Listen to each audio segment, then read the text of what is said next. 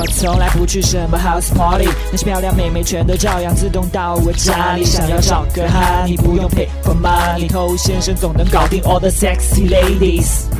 嗨，各位好，我是偷先生，很有经验的女老司机，喜不喜欢？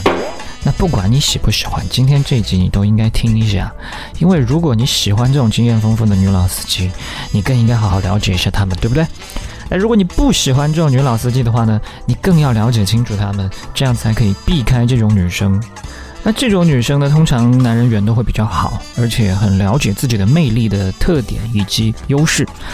往往呢比较享受这种众星捧月的感觉。那我们今天呢来讲一下一些女老司机比较常用的，用来提升自己人气、抬高自己行情的一些方式。那如果你之前的经验比较少，然后是一个直男，你听到这些，你可能会觉得晕晕的啊，是吧？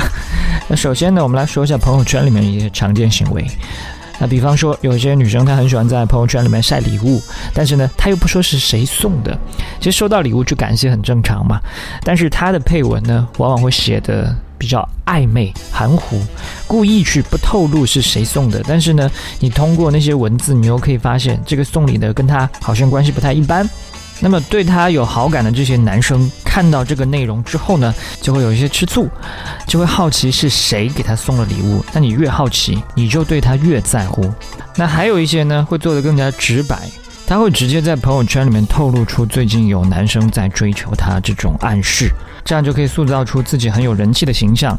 那有些男生呢，看到这里呢，就更想去追求她，甚至还有一些沉不住气的，因为女生的这个行动被激起了更加强烈的占有欲，他追得更猛，甚至直接表白。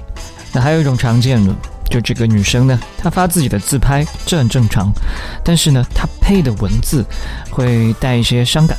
然后呢，带一些朦胧，这就会让很多的男性产生好奇，马上去挺身而出的关心她，解读她的文字含义，甚至呢，主动的对号入座，心想说：“哎，这个女生这段话是不是写给我看的？”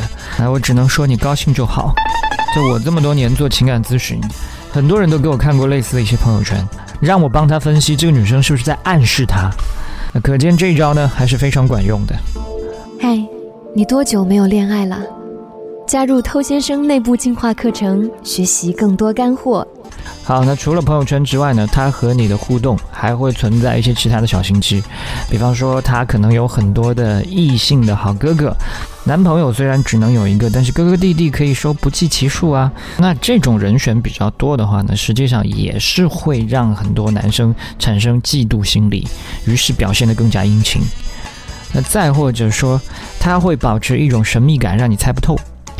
女老司机他们都懂得暧昧，就是要去不断的勾起男人的渴望、好奇。那怎么做？很简单，当你问他一些问题啊，或者行踪之类的。他可以故意不说，或者说一半，就是不告诉你，哎，我跟谁出去，让你产生一种不安，更想一探究竟。